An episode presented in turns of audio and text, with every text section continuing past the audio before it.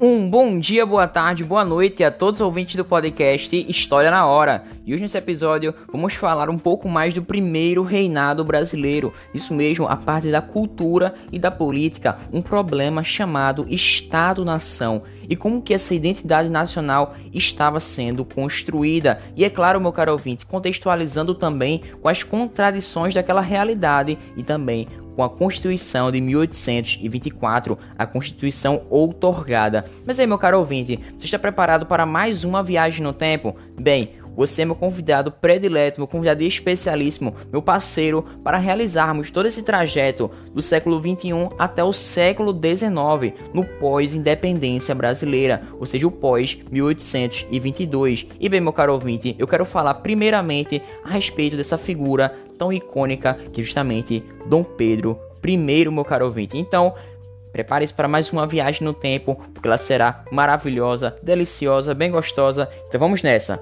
Bem, ele foi criado nas ruas cariocas e esse futuro imperador do Brasil, ele era escrachado e autêntico quando tratava as pessoas. E dessa forma, hoje ele pode ser considerado, ser visto como um homem que tinha uma grande proximidade com o povo. E bem, meu caro ouvinte, aos 36 anos de idade, ele começou a se dedicar ao Brasil e a Portugal, vivendo assim sobre essas duas coroas. E dessa forma, mesmo que tenha grande parte da sua vida pessoal permeada por romances extraconjugais, ele se destacou em sua biografia ao longo dos anos, e dessa forma ele também é responsável por duas constituições, a do Brasil em 1824, a Constituição outorgada, e a de Portugal em 1834. E dessa forma, ele foi um dos principais atores políticos nessa organização, reorganização do Estado Nacional Brasileiro a partir de 1822. E bem, meu caro ouvinte, para analisarmos essa parte do Estado-nação, é importantíssimo sabermos os diversos fatores que podem ser elencados, analisados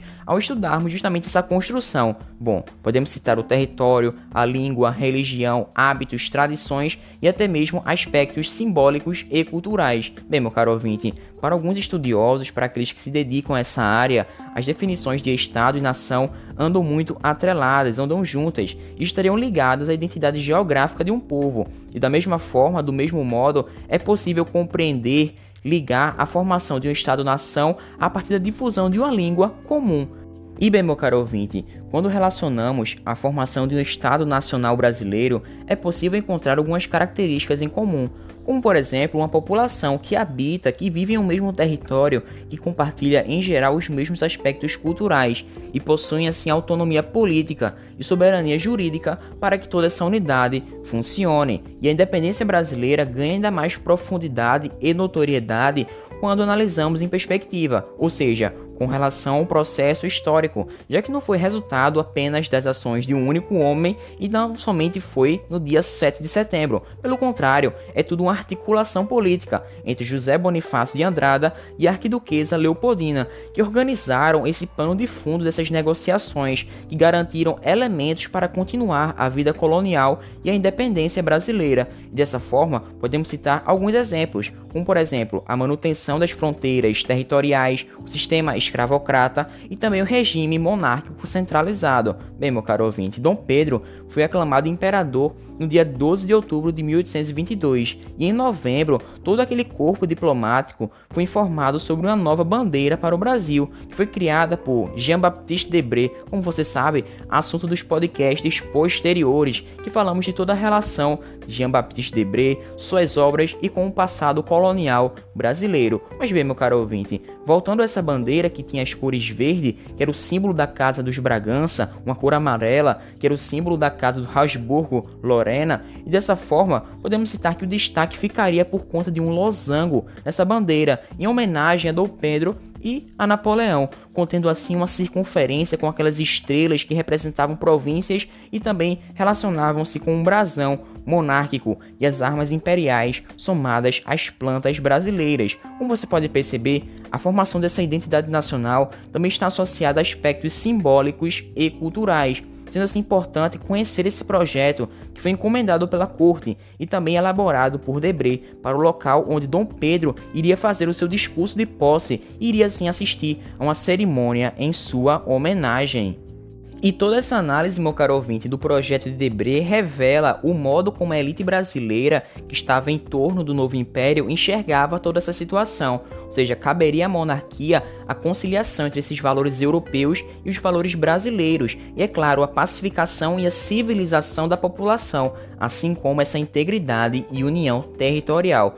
Por outro lado, é fundamental reconhecermos, observarmos a arbitrariedade por trás de todas essas escolhas dos símbolos nacionais. Bem, meu caro ouvinte, como por exemplo a escolha dos rituais sociais que envolvem todas essas decisões políticas e que podem assim fabricar tradições e costumes, formando um novo sentimento de unidade nacional. E bem, meu caro ouvinte, é fato que, em todo esse contexto de política externa, a realidade brasileira tinha pouco a ver com toda aquela idealização do contexto. Claro, as nações latino-americanas do Cone Sul viam a ascensão do Brasil com grande desconfiança. Poxa, eles tinham receio dessas ações expansionistas, dessas possíveis ações brasileiras. E dessa forma, os Estados Unidos defendiam a América para americanos, a doutrina Monroe, e eles viram dessa forma com bons olhos a emancipação brasileira e por isso foram a primeira nação a reconhecer a independência do Brasil em 1824. Já Portugal reconheceu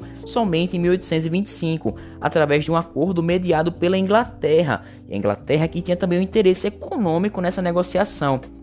Lembre-se, meu caro ouvinte, nada é por bondade, mas sim pelo quesito monetário, quesito econômico. Dessa forma, de acordo com este acordo, bem, Portugal concederia a independência ao Brasil após o pagamento à sua ex-metrópole de uma indenização de 2 milhões de libras esterlinas. E bem, meu caro ouvinte, uma vez satisfeita toda essa vontade portuguesa, vinha também um reconhecimento por parte da soberania brasileira em relação à Inglaterra, e com isso o Brasil deveria manter aquele acordo econômico vindo com a família real, ou seja, com a família de Dom João VI em 1808. Isso mesmo, abertura dos portos às nações amigas. E todo esse tratado deveria vigorar por mais 15 anos. Dessa forma, tarifas alfandegárias de 15% para os produtos ingleses Sim, deveria acontecer esse prolongar, enquanto todos os demais outros produtos pagavam 24%.